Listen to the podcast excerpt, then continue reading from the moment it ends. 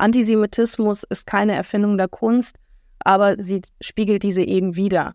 Und so haben wir durch die einzelnen Zeiten, durch die einzelnen Epochen, wenn man das formulieren möchte, hindurch einfach geschaut, was können wir erkennen, welche Bildsprache wird benutzt und welche historischen Hintergründe führen zu dieser Bildsprache.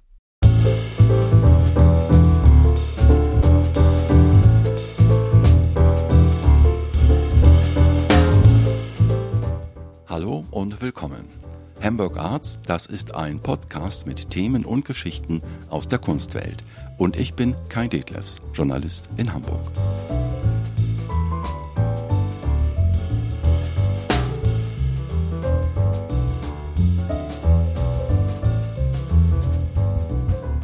Wir reden über Antisemitismus in der Kunst. Ein Riesenthema auf der Dokumenta im vergangenen Jahr, auch für meine beiden Gäste. Sie leben in Kassel und sie sind vom Fach. Die Kunsthistorikerinnen Karina Tschernenko und Angelika Spöth. Außerdem haben sie einen familiären jüdischen Hintergrund. Den Wirbel um das umstrittene Banner des Kollektivs Taring Party haben sie täglich mitbekommen und das hautnah, denn sie haben durchgehend Besuchergruppen durch die Ausstellung der Dokumenta geführt und informiert. Danach hat den beiden das Thema keine Ruhe mehr gelassen. Sie haben weiter recherchiert. Heute sagen sie, Antisemitismus zieht sich durch die gesamte Kunstgeschichte und das bis heute. Die Ergebnisse werden überraschen und auch erschrecken. Wir reden über die sogenannte Legende vom Ritualmord, beschäftigen uns mit einem Meisterwerk des italienischen Künstlers Giotto, nämlich der Judaskuss, dann reden wir über den Antisemiten Martin Luther und die sogenannte Judensau von Wittenberg. Aus unserer Zeit stammt eine umstrittene Karikatur in der Süddeutschen Zeitung und wir reden über die märchenhafte Welt von Harry Potter mit einigen recht eigenartigen Figuren. Meine Gäste sind übrigens Mutter und Tochter, sie treten gerne gemeinsam auf unter ihrem Label Kunst und Kaviar. Und jetzt begrüße ich Angelika Spöth und Karina Tschernenko. Antisemitismus in der Kunst. Ihr habt euch mit diesem sehr aufgeladenen Thema intensiv beschäftigt. Was ist der Grund? Der Grund ist, dass es ein super aktuelles Thema ist und man sich damit grundsätzlich auseinandersetzen sollte. Allerdings gab es einen sehr, sehr aktuellen Anlass im vergangenen Jahr während der Dokumenta 15 und dem allseits bekannten Skandal, der an ein Werk gebunden war, People's Justice von Taring Padi. Und dieses Werk hat viele, viele Fragen aufgeworfen. Und natürlich haben wir 100 Tage damit verbracht, mit unseren BesucherInnengruppen darüber zu sprechen, wie Antisemitismus in der Kunst aussieht, wie er aussehen kann, ob dieses Werk antisemitisch ist, warum ja, warum nein, wie wir mit solcher Kunst umgehen und wie wir uns auch als Gesellschaft besser dafür sensibilisieren können, diese Art von Kunst zu erkennen und einzuordnen. Ich habe euch so verstanden äh, im Vorfeld, dass euch diese Aufgabe und diese Recherche und auch diese Gespräche nicht leicht gefallen sind. Was ist da in euch direkt vorgegangen? Äh, leicht war es nicht, angenehm ist ähm, es auch nicht gewesen. Warum? Weil das Thema an sich auch so schwierig ist in jeder Hinsicht. Die Sprache, mit der man darüber spricht, die Informationen, die man findet, die Geschichte ist belastend, äh, sowohl die europäische Kultur als auch eben jede andere Kultur. Und das ist nicht etwas, äh, wo man gerne hinschaut. Und so kann man auch wirklich sehr gut nachvollziehen, dass, sagen wir jetzt speziell unsere Gesellschaft, Gesellschaft in Deutschland oder europäische Gesellschaft, sich ungern mit dem Thema auseinandersetzt. Die Informationen sind ziemlich schwierig und ähm, man fühlt sich nicht wohl dabei. Natürlich, aber wir bearbeiten lieber Themen, die schön sind, die angenehm sind, die, äh, ja, also das war für uns wahrscheinlich das schwierigste Thema bis jetzt, äh, dass wir für unsere Vorträge oder überhaupt jetzt für unsere Veranstaltungen eben uns vorgenommen haben. Darf man äh, diese Frage stellen? Ähm, ihr habt familiär in eurer Familiengeschichte auch einen, ich sage mal, jüdischen Hintergrund, ja? Inwiefern? Ja, ja. Also auf dem Papier sind wir Juden, mütterlicherseits ähm, auf jeden Fall. Wir sind keine aktivgläubigen ähm, Juden, aber es ist trotzdem Teil der Kultur und Teil der eigenen Geschichte. Und lebt ihr das in einer Weise oder wie sieht das konkret bei euch aus, dieses jüdische Leben? Tatsächlich nicht. Es gab mal eine Phase, da habe ich äh, die Synagoge besucht, um Jiddischunterricht zu, benommen, äh, zu bekommen. Allerdings wurde diese dann von ähm, Nazis angegriffen und Mama hat mich relativ schnell rausgenommen. Da war ich zwölf. Und ja, ja und inwieweit, ja. Die Eltern äh, mütterlicherseits ähm, von, also meine, von meiner Mutter, sie waren beide Juden. Sie haben es allerdings auch nicht äh, wirklich gelebt, die Religion, die Traditionen schon und die Sprache haben sie auch gesprochen, aber nur miteinander, untereinander. Und die Kinder, alle sechs Kinder, die haben die Sprache nicht beherrscht. Und so habe ich einen Teil davon mitbekommen, aber das nie wirklich selber praktiziert. Und das will ich gut auch an Karina nicht weitergeben. Kommen wir jetzt zu eurer Recherche zum Thema Antisemitismus in der Kunst. Wie sieht eine solche Recherche ganz praktisch aus, wenn also Fachleute dann loslegen? Der erste Weg führt wie so oft in die Bibliothek. Das heißt, wir haben uns mit Büchern eingedeckt, wir haben tatsächlich ganz klassisch Literaturrecherche betrieben, haben uns mit den Ursprüngen und der Geschichte des Antisemitismus beschäftigt und haben dann eben geschaut, wie spiegelt sich das in der Kunst wieder? Wo sind Werke, die das widerspiegeln, was sich dann eben in der Gesellschaft auch verdeutlicht. Denn die Kunst ist immer ein Spiegel ihrer Zeit. Antisemitismus ist keine Erfindung der Kunst, aber sie spiegelt diese eben wieder. Und so haben wir durch die einzelnen Zeiten, durch die einzelnen Epochen, wenn man das formulieren möchte, hindurch einfach geschaut, was können wir erkennen, welche Bildsprache wird benutzt und welche historischen Hintergründe führen zu dieser Bildsprache was ein super spannender Prozess war, da wir plötzlich altbekannte Werke mit ganz, ganz neuem Blick betrachten konnten und mussten. Könnt ihr einmal so ganz spontan ein, ein Beispiel geben? Ja, auf jeden Fall. Wir haben in, also zum Beispiel während des Studiums haben wir viele Kunstwerke, die als Klassiker der Kunstgeschichte gelten, auch, äh, wie wir sagen, auseinandergenommen. Die Bildbeschreibung zum Beispiel, die gesamte Ikonografie und so weiter und so fort.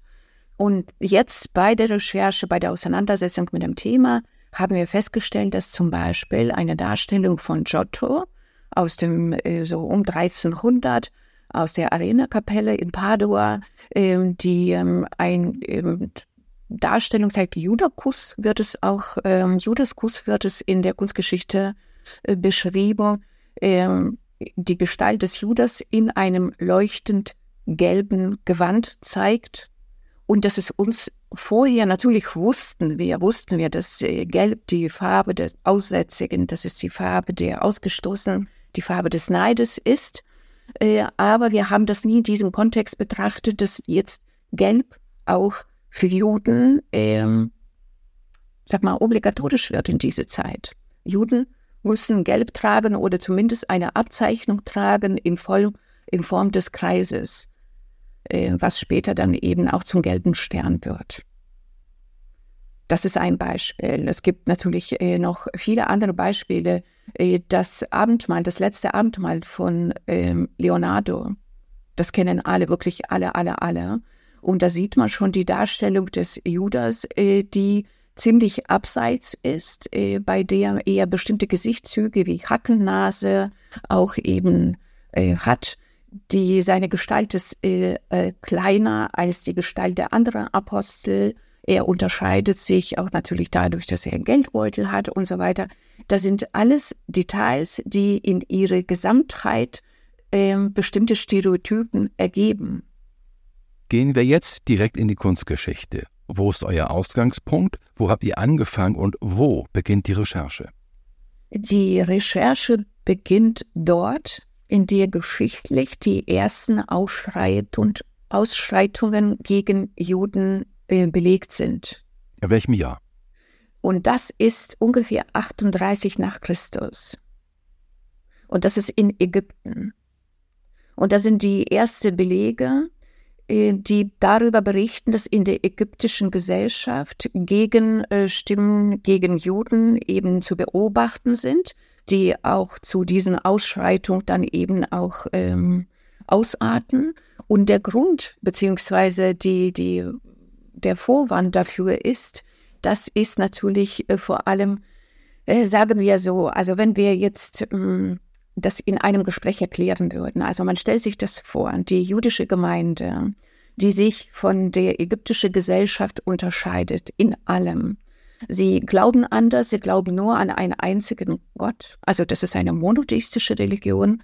Sie arbeiten an bestimmten Tagen nicht, äh, sie essen bestimmte Gerichte nicht. Also das heißt, sie sind anders. Und äh, so geschieht es äh, in diese Zeit. Und diese Zeit ist belegt, dass in der ägyptischen Gesellschaft so eine Art Krise eintritt. Und dafür wird natürlich immer jemand verantwortlich gemacht. Das hat sich bis heute nicht geändert. Und äh, die Vermutung ist, äh, dass äh, für die ähm, bestimmte Prozesse, die in der ägyptischen Gesellschaft gerade nicht laufen, werden gerade die Juden verantwortlich gemacht. Und noch etwas wird ihnen vorgeworfen, worüber Karina auch erzählen kann, das auch in unserer Zeit immer noch leider, äh, leider auch auftaucht, gerade in der arabischen Welt, aber das ist vielleicht auch später. Das ist etwas wie ähm, Ritualmord. Jetzt mal eine Frage, inwieweit lässt sich das jetzt in der Kunst ähm, so, die Darstellungen aus der Zeit, genau, die sind natürlich nicht überliefert. Und die ersten Darstellungen, du hast recht, die ersten Darstellungen, die beginnen erst mit der Entstehung der christlichen Kunst. Und das ist das sechste, das siebte Jahrhundert. Wobei hier sehen wir einfach nur, äh, sagen wir, die Darstellung des Judas, aber jetzt nicht etwas, das auffällig ist. Judas sieht aus wie die anderen Apostel. Er unterscheidet sich äh, weder durch seine Gesichtszüge noch durch seine Kleidung noch Aussonderung jetzt andere Platzierung. Ähm, das dauert noch. Und entscheidend ist ähm, das 11. Jahrhundert und im 12. Jahrhundert, das heißt nach den ersten äh, Kreuzzügen, wird es kritisch. Es wird sehr, sehr kritisch, weil ähm, die ähm, antijudaistische, die ersten christliche antijudaistischen äh, Stimmung, Stimmungen, die werden zu Antisemitismus. Und da gibt es auch eben Unterschiede zwischen zwei Begriffen, Antijudaismus und Antisemitismus. Und jetzt die Frage, ihr seid Kunsthistorikerinnen, wo zeigt sich das jetzt in der Kunst, solche antisemitischen Darstellungen? In der Kunst zeigen sich diese Darstellungen dann zum Beispiel im allseits bekannten Ritualmord. Sprich, man hat eine grausige Darstellung von einem Kleinkind, was teilweise sogar sehr Christusähnlich an ein Kreuz genagelt ist, dem Blut entnommen wird. Denn es herrscht die Legende, dass die Juden zum Backen der Marzen ähm, Kinderblut brauchen. Und diese Kinderblutgeschichte ist tatsächlich etwas, das sich bis heute auch noch findet. Wir denken an die letzten ähm, Schwurbler, die während der Corona-Krise auch öffentlich Dinge von sich gegeben haben, die da eben ganz in eine ganz ähnliche Richtung gingen. Und es ist kaum zu glauben, dass diese Legenden tatsächlich seit dem 11. Jahrhundert existieren und sich einfach so hartnäckig im Gedächtnis und in den Facebook-Kommentaren halten. Ja, und was kann man da sehen auf, auf diesen Bildern aus der Zeit und wo hängen diese Bilder? Diese Bilder finden sich meistens als Buchillustration. Das sind keine Bilder, die tatsächlich jetzt irgendwie groß im Museum ausgestellt werden. Das wäre höchst problematisch. Es gibt aber einen ganz bekannten Altar, ähm, der bis, glaube ich, in die 90er Jahre tatsächlich ähm, geschmückt wurde von einer Holzfigur, auf dem man ein angebundenes Kind kopfüber hängen sieht, äh, sieht, das mit zwei komplett verfremdeten, fratzenähnlichen Figuren ähm, beigestellt ist und diese zapfen dem Kind eben Blut ab. Also diese Werke existieren. Ähm, bis heute werden diese Werke aufbewahrt, natürlich heute anders kontextualisiert. Aber ich sage jetzt einfach mal bis in die 90er Jahre war das Bewusstsein vielleicht noch ein anderes und ähm, dann waren sie auch teilweise noch öffentlich zugänglich. Und wie geht es dann weiter? Ähm, also in der Zeit, in der, in der Kunstgeschichte und in den weiteren Jahrhunderten? Was gibt es dann noch sozusagen, was sind eure weiteren Ergebnisse? Naja, später kommt die Reformation und mit der Reformation eben eine ganz große Stimme, und zwar die von Martin Luther, der eben sehr, sehr klar antisemitisch ist. Bis heute wird es untersucht und dann wird eben auch diskutiert, ähm, wie antisemitisch war das. Ähm, tatsächlich ist, sind die Stimmen aber auch relativ einig. Und Luther, der selbst nachweislich keinen Kontakt eigentlich mit Juden hatte, führt natürlich dazu, dass diese Meinung auch allgemeingültig wird und dass Gewalt an oder gegen Juden oder eben auch ihre ähm, Gebetshäuser, die Synagogen, einfach hingenommen und akzeptiert und gefördert wird. Und dadurch entsteht natürlich auch neue Kunst, wie zum Beispiel die ähm, Judensau, also das Motiv der Judensau, was wir aus Wittenberg kennen, was eben vor allzu langer Zeit ähm, gar nicht so allzu langer Zeit auch in der Presse war, weil es zur Diskussion stand. Ja, könnt ihr das nochmal kurz kommentieren? Also diese ja recht bekannte Geschichte, auch in der, in der Diskussion lebendige Abbildung der sogenannten äh, Judensau. Was, was hat es damit auf sich? Äh, ja, das ist ja ganz spannend, weil, wie gesagt, letztes Jahr war eine vergleichbare Situation, ein ähm, Kunstwerk, in der Öffentlichkeit gezeigt und eben offensichtlich diskriminierend und antisemitisch. Und natürlich haben wir noch alle äh, in Erinnerung die Empörung, die Empörung, die in der Presse und auch in der Politik aufkam und äh, alle natürlich, die meisten sich dafür auch ausgesprochen haben, dies zu entfernen. Und dabei gibt es äh, um die 40 Darstellungen der sogenannte Judensau, in dem Fall Wittenberger Saumotivs, die auch vom Bundesgerichtshof als solche anerkannt wurden. Das heißt, ja, das Werk sei beleidigend, aber die Gemeinde habe sich äh, davon distanziert. Das heißt, es wird nicht entfernt. Es wird bedingt kontextualisiert. Das heißt, in Deutschland, in deutschen Kirchen sind äh, mehrere, mehrere solche Darstellungen, die bis heute öffentlich auch sichtbar sind und nicht überall in einen Kontext gestellt werden. Was heißt es genau, wenn diese Abbildungen nicht in einen Kontext gestellt werden? Das heißt, sie werden nicht kommentiert oder das wird dann nicht weiter erläutert, oder? Es wird nicht weiter erläutert und ich meine, diese Bildsprache ist relativ eindeutig. Also man sieht meistens ein Schwein, eine Sau und an ihren sitzend, nuckelnd ähm, mehrere Personen mit Spitzhüten. Und die Spitzhüte gehörten eben zur Uniformierung ähm, der Juden weil es, ich glaube, im 13. Jahrhundert eine Regelung gab, dass sich die Juden von den anderen Gesellschaften unterscheiden müssen. Und so wurde eine Kleiderordnung berufen, die sie eben dazu zwang, sich auszuweisen. Und diese Spitzhüte in Kombination mit dem Schwein gehören eben zur klassischen Ikonografie. Und es ist super degradierend, gerade wenn wir daran denken, dass das Schwein im jüdischen Glauben tatsächlich das verbotene Tier ist, genauso wie im Islam. Und die Ikonografie geht ja dahingehend, dass man sagt, der Jude sei so gierig, dass er selbst nicht mal vom unheiligsten Tier ablasse, um an die Milch zu kommen. Das heißt, diese Verbindung zu Geld, zu Gier und all das, was tatsächlich auch leider Gottes wieder bis heute immer noch in vielen Köpfen und Stereotypen ähm, zu finden ist, das wird eben da als Monument in Stein gemeißelt. Wie kommt es eigentlich, dass sich, ich sage mal, Künstler damals dafür hergegeben haben? War das das allgemeine Denken? War das ein, ein Stereotyp, mit dem alle gelebt haben? Oder wie kann es dazu kommen? Ja, natürlich, natürlich. Und wie gesagt, das entstand ziemlich früh. Und wenn man sich das einfach so vorstellt, so eine kurze Zeitreise macht, ähm, Christentum entstand aus dem Judentum. Das heißt, am Anfang leben Christen und Juden nebeneinander, miteinander und es gibt da eigentlich keine keine Schwierigkeiten. Und je größer eben, je äh, breiter der christliche Glauben eben auch in der Welt äh, wird, umso mehr Konkurrenz entsteht. Und es geht wie immer, eigentlich wie bei jedem Thema, es geht um die Macht.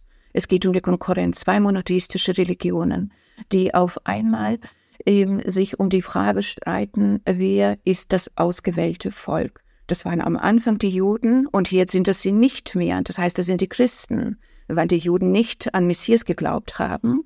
Und so führt es dazu, dass äh, Christen sich immer mehr von den Juden absetzen wollen. Das sind natürlich nicht alle Christen, das sind nicht die, die, die einfachen Menschen. Es kommt immer natürlich von der Geistlichkeit, es kommt von oben, es kommt von der weltlichen Macht irgendwann später und von dem Volk wird es ausgeführt. Und wie Karina erwähnte, das sind die Kleiderordnung, die eben diese sichtbare Ordnung der Welt auch herstellen sollten. Und das sind verschiedene Gesetze, die die Juden diskriminieren. Und um das zu legitimieren, brauchen Christen eine Erklärung, weil christliche christlicher Glauben eigentlich Glauben der Liebe ist. Und wieso geht man mit den Menschen anders um als eben, äh, ja, liebe deinen Nächsten? Warum? Weil, und dafür findet man eben folgende Erklärung, dass Judas, der mit der Zeit, nicht von Anfang an, Judas wird zum Protagonisten, äh, alle Juden, die nach ihm kommen, und Judas als Verräter, als Geldgieriger, der eben das Allerheiligste für ein Geldbeutel eben auch verkauft, wird äh, zu demjenigen, der verdammt wird und was der Grundlage des Antisemitismus bildet, auch für alles Böse auf der Welt verantwortlich wird und wird selbst zum Synonym des Bösen. Das heißt, all sein Nachkommen wird eben zum Synonym des Bösen. Juden sind nicht mehr einfach nur diejenigen, die falsch glauben, sondern das sind diejenigen, die das Böse in die Welt tragen. Ja, und das war, das war die Wahrheit, mit der Menschen groß geworden sind, mit der Menschen eben äh, ja lebten. Das war nichts Abstraktes. Von welcher Zeit redest du jetzt eigentlich?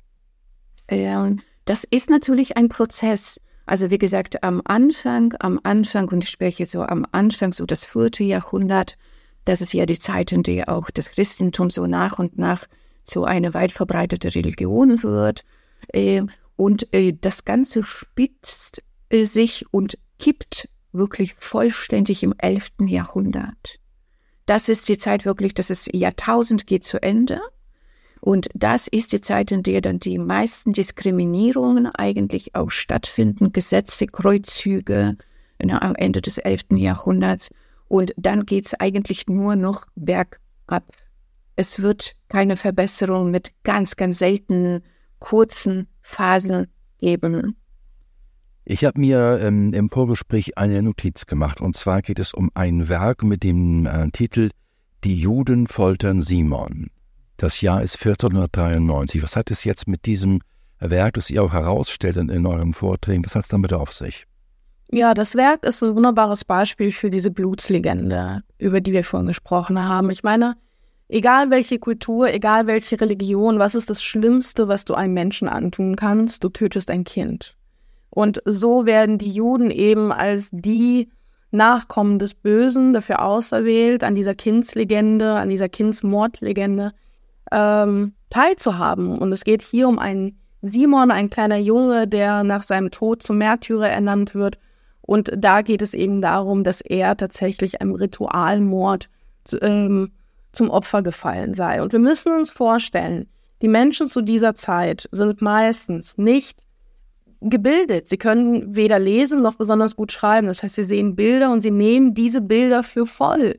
Für sie ist dieses Bild die abgebildete Wahrheit. Und die Legende, die sie gehört haben vom Nachbarn oder von der eigenen Tante, die wird dadurch bestärkt. Und vielleicht lächeln wir jetzt und sagen, ach mein Gott, wie naiv. Aber heute ist es genauso. Wir sehen Bilder und wir nehmen sie für voll, ohne sie zu hinterfragen. Obwohl heute natürlich, gerade jetzt mit der künstlichen Intelligenz, der Wahrheitsgehalt der Bilder komplett neu verhandelt werden muss. Kommen wir noch einmal zu der visuellen Darstellung von Juden in der Kunst, ähm, Ikonografie, Stereotypen. Also wie wird der ganz konkret, wie wird denn der Jude, die Jüdin äh, dargestellt in Bildern über die Zeit? Die ersten Judendarstellungen neben der Christen äh, unterscheiden sich nicht voneinander. Deswegen sind sie für uns jetzt, für unser Thema irrelevant. Und die ersten, die eben Juden als solche sichtbar machen, das ist das, was wir auch bereits erwähnt haben, das ist die Kleidung. Das ist die Kleidung, das ist die gelbe Farbe, das sind die Spitzhüte, äh, die, das sind die Abzeichnungen, äh, die in Form des Kreises, genau, und später dann eben von gelben Stern auch getragen werden müssen. Judenstern ist gemeint. Ja, bitte? Der Judenstern ist gemeint. Judenstern, genau. Der Judenstern ist gemeint. Und am Anfang ist es, hat es die Form eines Rings. Und äh, da sind eben solche, ähm, äh, solche eben Abzeichnungen, solche Merkmale. Aber in der Kunst, und das ist das, was die Kunst vermag, was vielleicht in der Realität gar nicht zu finden ist, die Kunst kann erfinden. Und zwar die Kunst erfindet die vermeintliche stereotypische Gesichtszüge, zum Beispiel äh, die Hackennase, das schwarze oder rote Haar. Das rote Haar, wir erinnern uns, die, die alle Hexendarstellungen, das sind alles die rothaarigen eben Frauen. Der Körper, das ist ja ganz interessant, weil der Körper, der wird immer kleiner, der schrumpft äh, äh, regelrecht und der wird immer entstellter. Das ist kein schöner, kein äh, klassischer, kraftvoller Körper, sondern der Körper wird immer kleiner, immer unattraktiver, immer entstellter. Und das ist das, was Karina eben auch gesagt hat. Die meisten Menschen können weder lesen noch schreiben. Das heißt, Bilder sind für sie sehr aussagekräftig. Und was wir Menschen bis heute tun, äh, das, was die Werbung zum Beispiel auch für sich nutzt, wir assoziieren, wir identifizieren uns mit bestimmten Bildern. Und wenn man sich das einfach überlegt, dass die Gläubige sich diese Darstellungen anschauten und den schönen Christus von Aposteln umgeben sahen, und dann diesen Juden, der so hässlich war, der so verzerrte Gesichtszüge hatte, so habgierig mit seinem Geldbeutel, dass der war die Darstellung des Bösen und keiner wollte sich damit identifizieren. Und diese Ikonografie lebt bis heute fort. Er wo denn zum Beispiel? Inwiefern bis heute? Äh, zum Beispiel ähm, in den Darstellungen äh, Harry Potter. Dann leg mal los mit Harry Potter. Jetzt, jetzt bin ich gespannt. Ähm, natürlich. Wir haben uns ja auch tatsächlich in unserer Reihe oder für unseren Vortrag auch die Frage gestellt, wie sieht es heute aus? Wo finden wir diese Stereotype vielleicht etwas dezenter, aber wo finden wir sie wieder? Und ein Beispiel, was wir wirklich nicht übersehen konnten, waren ähm, die Kobolde in Harry Potter. Die Kobolde sind natürlich Figuren, die der Fantasie entsprungen sind, aber sie arbeiten alle in einer Bank. Sie sind sehr, sehr klein, sehr, sehr hässlich. Sie zeichnen sich durch einen sehr, sehr grimmigen, schlechten Charakter aus und sie sind alle sehr gierig. Ja, wenn man sich antisemitische Karikaturen anschaut, dann entsprechen diese Kobolde wirklich dem, was gezeigt wird. Also die Stereotype wird voll ausgespielt und äh, man ist, oder wir sind noch ein bisschen tiefer eingetaucht und haben eben auch bei Twitter gesehen, dass da die Fragen gestellt werden. Ob das von der Autorin bewusst gewählt wurde oder warum man die Kobolde jetzt eben besonders an eine Bank setzt, ja, warum man genau die Type bedient, die eben in der antisemitischen Karikatur eben auch so häufig zu finden sind. Und gibt es da Antworten oder Ideen, wie das entstanden sein könnte? Natürlich nicht. Also es gibt ja auch Karikaturen, ähm, die ganz zeitgemäß sind, in der Süddeutschen Zeitung zum Beispiel. Und da gab es eine Karikatur von einem Herrn, der sich mit Mark Zuckerberg auseinandergesetzt hat, nachdem dieser die Plattform WhatsApp gekauft hat. Und er hat Mark Zuckerberg als Krake dargestellt mit einer langen Nase, schwulstigen Lippen, die eben ihre Tentakel über all möglichen Sachen gelegt hat. Und auch das ist keine unbekannte Ikonografie, denn es gibt Darstellungen aus dem 19. Jahrhundert von dem Juden als Krake, der die Weltkugel in seinen Tentakeln hält. Und das spielt eben darauf an, dass der Jude, der ja kein festes Zuhause hat, durch seine Wanderschaft die Weltherrschaft an sich reißen will. Grüße gehen raus an Xavier Naidu, der ja eben auch diese Theorie jetzt vor drei Jahren mit der Corona-Krise zum Besten gegeben hat. Das heißt, der wandernde Jude der die Welt an sich reißt, wird als Krake dargestellt und das eben auch zu finden in einer Karikatur der Süddeutschen Zeitung. Und der ähm, Autor dieser Zeichnung hat sich dazu geäußert und meinte, nein, das war überhaupt nicht meine Absicht. Und da stellt sich die Frage, gut, aber sind diese Merkmale so weit ins Unterbewusstsein geschlichen, dass sie mit Mark Zuckerberg, der ja auch Jude ist, in Verbindung gebracht werden? Ja, also vielleicht ist da ein Fehler passiert, aber wie kann man diesen Fehler korrigieren oder kommentieren, nachdem man das irgendwie dann gegenübergestellt hat? Ja, Angelika, wolltest du was dazu sagen? Äh, genau, genau. Und diese Bildsprache, die entstand im Frankreich des 19. Jahrhunderts. Und das ist nämlich eine andere Phase der Entwicklung des Antisemitismus, und zwar im 18. Jahrhundert, also sprich vorher, das ist ja in Europa bekannt als die Zeit der Aufklärung, entsteht die sogenannte Rassenlehre. Und darüber alleine könnte man stundenlang sprechen, aber kurz zusammengefasst, es wird wissenschaftlich, pseudowissenschaftlich nachgewiesen, dass die Juden sich von den Europäern, von der europäischen natürlich vorherrschende Rasse äh, oder herrschende Rasse unterscheiden, weil sie biologisch einfach dazu veranlagt sind. Und es wird erklärt, das heißt, die Schlechtigkeit, äh, diese Mangelhaftigkeit des jüdischen Volkes als solche oder einfach des jüdischen Menschen wird biologisch und wissenschaftlich natürlich alles Pseudo und in Einführungszeichen äh, wird erklärt, wird begründet. Und im 19. Jahrhundert mit der fortschreitenden Industrialisierung, das ist ja die nächste Phase, äh, wird eben, das ist die Zeit, äh, wenn man das einfach ähm, soziologisch, politisch betrachtet, das ist die Zeit, in der nach der französischen Revolution an vielen Orten äh, jüdische Bevölkerung, äh, jüdische Bürger beziehungsweise Bürger werden dürfen und sie dürfen äh, Berufe ausüben. Sie dürfen, äh, sie haben be bekommen Zugang zu Bildung. Sie haben eine Möglichkeit, vereinfacht gesagt, eine Karriere zu machen. Und viele machen das. Und viele sind erfolgreich. Und sie kommen eben auch ähm, an Macht und Geld. Und das gefällt dem Rest der Bevölkerung nicht. Und gerade so im Frankreich des 19. Jahrhunderts entsteht äh, die Karikatur. Also Karikatur wird sehr, sehr weit entwickelt, hat viele, äh, es gibt viele Gründe dafür. Und unter anderem diese Jude als äh, Weltherrscher, als Kapitalist, also diese kapitalistische Jude, der Arbeiterunterdrücker, das ist auch die Sprache, die sich auch später die Nazis bedienen werden. Das ist ein ähm, Parasit der Gesellschaft, möchte selber nicht arbeiten, beutet die anderen aus. Und das ist die Sprache, die bis heute auch in der Karikatur, anderen Karikaturen, auch in der Süddeutsche leider auch auftauchte.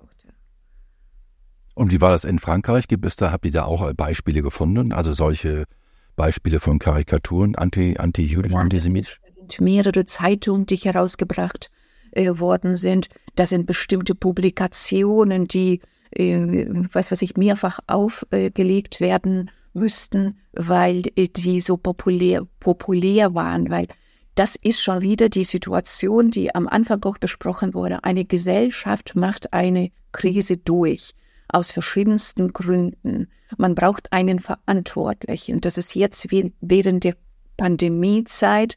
Man suchte nach Verantwortlichen, nach bestimmten Gründen. Und natürlich findet man auch diese, diese Verantwortlichen.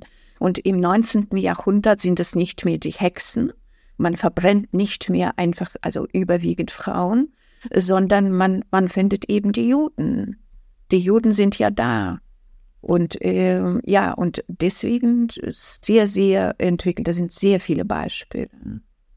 Kommen wir mal sozusagen jetzt zu euren Gedanken ähm, zu dem gesamten Thema. Und zwar meine Frage ist, wie sind heute nach eurer Recherche eure Gedanken zu diesem Thema Antisemitismus in der Kunst? Uff. Unsere Gedanken sind dahingehend, dass wir sagen, wir brauchen mehr Kontextualisierung. Wir müssen mehr darüber sprechen. Schon während der Dokumente haben wir immer wieder mit KollegInnen gesprochen, die gesagt haben, nein, ich spreche da nicht drüber. Die haben ganz bewusst dieses Thema ausgeklammert, was für uns einerseits nachvollziehbar ist, das ist ein Kraftakt, aber andererseits nicht akzeptabel, ähm, weil dieses Gespräch geführt werden muss. Es ist nicht damit getan, dass wir ein Werk abhängen und dann so tun, als wäre es nie passiert, sondern das ist eigentlich nur der Startpunkt für einen Dialog. Und das ist ein sehr emotionales Thema, es ist ein vorbelastetes Thema. Einige Gruppen haben auch gesagt, ja, wann können wir dieses Thema denn endlich überwinden? Ähm, diese Lastschuld oder, oder diese Erbschuld, äh, das ist nicht meine und ich möchte sie nicht tragen. Aber es geht ja gar nicht hier um Schuld, sondern es geht ja um ein bewusstes Lernen. Es geht um die Frage, was können wir in Zukunft besser machen? Was können Museen anders machen, um Raum zu schaffen für Themen, die nicht schön sind, aber diskutiert werden müssen? Wie können wir Orte schaffen, an denen über Antisemitismus, Rassismus oder Antiziganismus Frauen- oder Transfeindlichkeit und alles, alles weitere, was unsere Gesellschaft eben prägt und beschäftigt. Wie können wir Räume schaffen, um darüber zu sprechen? Keiner setzt sich gerne damit auseinander. Aber es ist eine Notwendigkeit, wenn wir als Gesellschaft weiterhin existieren wollen. um jetzt Noah Sternfeld zu zitieren, wir müssen aktiv verlernen. Das sind Sachen, die löschen sich nicht automatisch nur, weil wir des guten Willens sind. Wer genau ist jetzt Sternfeld, bitte? Sternfeld ist eine ähm, Dozentin, die für das Dokumenta-Institut und quasi sehr, sehr viel mit der Dokumenta zu tun hat. Und sie hat einen Text geschrieben zum Thema Verlernen, Lernen. Und da geht es eben genau um diese Geschichte, dass wir an sich alle uns neu sensibilisieren müssen und diese Sachen eben quasi neu sehen und bewerten lernen müssen. Und wie seht ihr da die Chancen, dass es da so, dass das in Gange kommt, so ein Prozess? Na gut, wir haben festgestellt, es gibt einen ähm, großen Aufklärungsbedarf. Und das ist nicht im Sinne, wir wissen es besser, sondern für uns alle. Weil als die Fragen aufkamen, äh, ist nun äh, diese Darstellung antisemitisch oder nicht? Und es war nicht nur bei einem Werk, also bei diesem berühmt-berüchtigten Banner, sondern es tauchten ja andere Darstellungen auf. Es wurde ja heiß diskutiert und es gab Teil der Gesellschaft, die gesagt hat, äh, das ist äh, antisemitisch und der anderen wiederum, die haben gesagt, nein, das ist das nicht. Und wir haben gemerkt, wir arbeiten zwar mit Bildern, Ikonografie kennen wir uns eigentlich ganz gut aus, aber da sind wir auch sprachlos. Das heißt, wir wollten es selbst besser wissen, besser verstehen und haben gemerkt, dass die Menschen um uns herum das auch gerne verstehen wollen.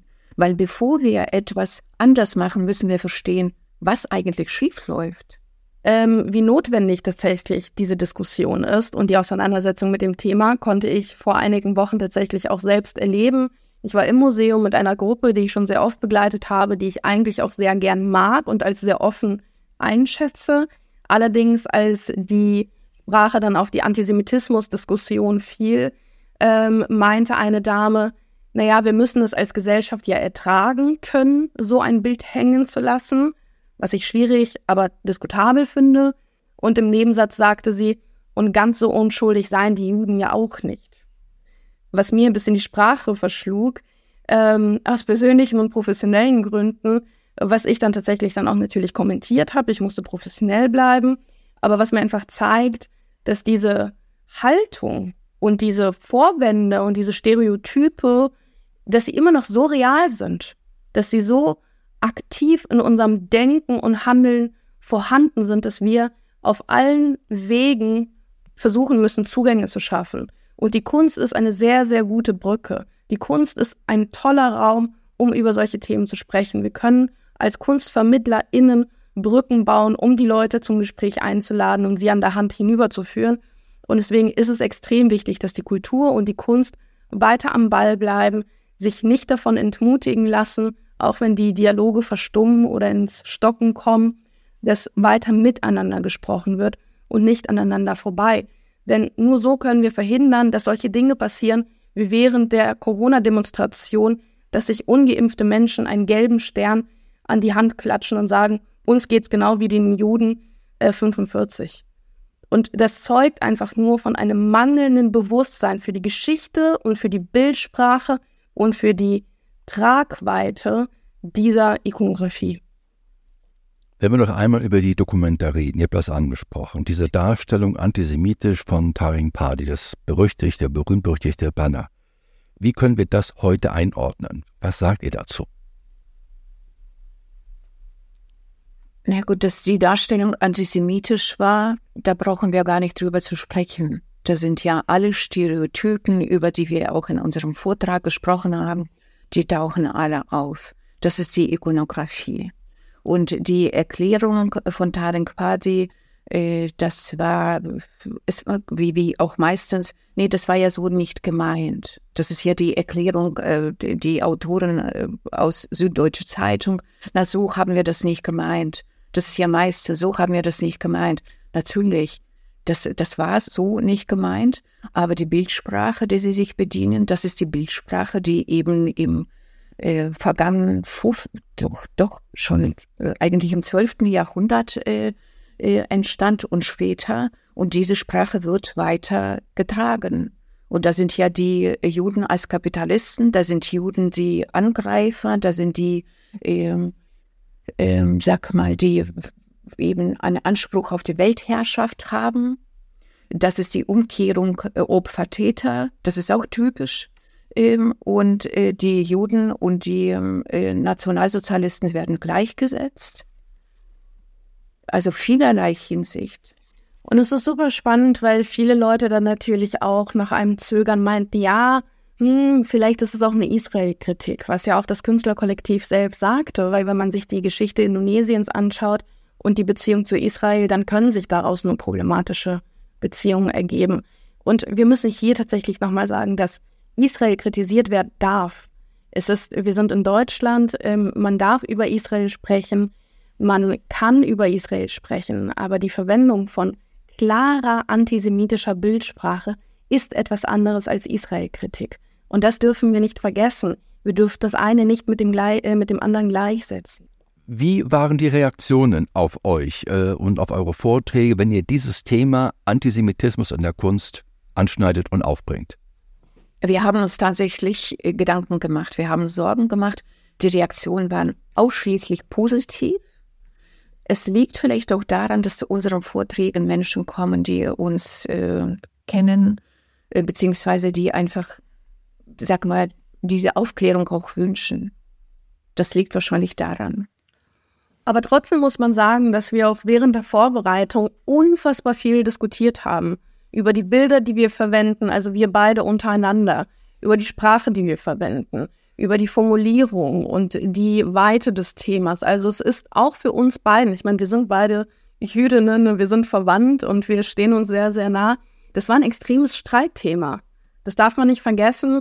Und ähm, auch in den Auseinandersetzungen mit den Gruppen gab es tatsächlich immer wieder Situationen, wo ganze Familien oder Büros wirklich fast aufeinander losgegangen sind. Aber Gott sei Dank haben wir es immer wieder geschafft, persönlich aus der Diskussion rauszugehen und eher mit einem Lernimpuls die Gruppe zu verabschieden. Und es zeigt, dass die Leute meistens offen sind und gewillt sind.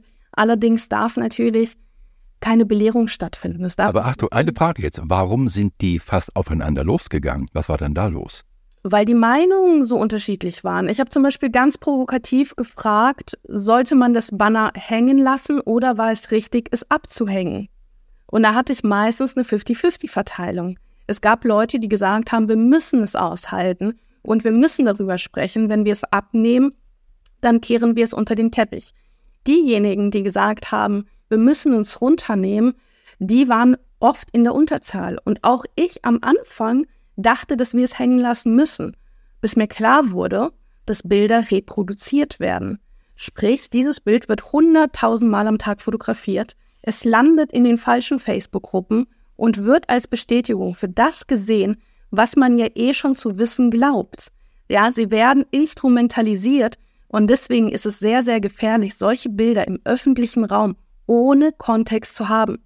Und diejenigen, die sich gar nicht überzeugen lassen wollten, den habe ich immer das Beispiel gestellt, okay, wir nehmen einen Banner von 20 Meter Länge und zeigen eine Achtjährige in expliziten Posen. Können wir das hängen lassen? Nein, es ist Pornografie. Ich habe gesagt, Pornografie ist auch Kunst. Es gibt auch diese Art von Kunst. Warum geht das zu weit? Ja, wir müssen Kinder schützen. Ja, aber warum müssen wir quasi nicht auch andere schützen? Sprich, wenn wir selber betroffen sind, sind wir wachsamer. Wenn wir selbst nicht betroffen sind, macht es uns weniger aus. Und das war tatsächlich ein spannender Moment, weil da in der Gruppe auch immer was passiert ist. Absolut, ja, verstehe ich. Wie werdet ihr künftig mit diesem Thema umgehen? Also was ist da noch zu erwarten von euch und auch von dieser Diskussion? Auf jeden Fall haben wir mehr Klarheit. Wir können, würde ich mal behaupten, besser darüber sprechen ohne die ähm, Angst zu haben, irgendwo in ein Fettnäpfchen zu treten. Es wird uns mit Sicherheit auch noch passieren, aber vielleicht nicht mehr so oft. Also für uns persönlich. Ähm, wir würden auf jeden Fall dafür sorgen, dass wir vielleicht subtil, also jetzt nicht direkt, äh, ja, jetzt erzählen wir euch, wie es richtig ist, aber subtil dieses Thema ähm, auch doch in unsere Veranstaltungen auch doch einfließen lassen und äh, also schon wieder das Wort sensibilisieren. Ich glaube, das Wort gibt das sehr, sehr gut wieder, was wir vorhaben, sensibilisieren. Und dass wir natürlich auch die Arbeit, die wir tun und die Werke, mit denen wir arbeiten, neu betrachten. Ein super Beispiel ist ein Altar, den wir in einer Kasseler Sammlung haben. Und ich erzähle immer bei diesem Altar, die Menschen, die Christus kreuzigen, sind so hässlich, weil ihre Charaktere so schlecht sind. Und weil die Menschen nicht lesen können, brauchen sie eben eine stärkere Hässlichkeit, die verstanden werden will. Ja, das ist Nonsens, weil nachdem ich mir die Kleidung angeschaut habe, habe ich festgestellt, hm, das sind vermutlich auch Juden. Ja, also das heißt, dass unsere eigene Arbeit jetzt neu bewertet werden muss, denn plötzlich erkennen wir die Hakennasen, die Spitzhüte, das gelbe Gewand und lesen und lernen Bilder eben neu kennen. Ja, okay, recht vielen Dank. Dank für eure Zeit. Vielen Dank, dass wir wieder dabei sein durften. Danke dir.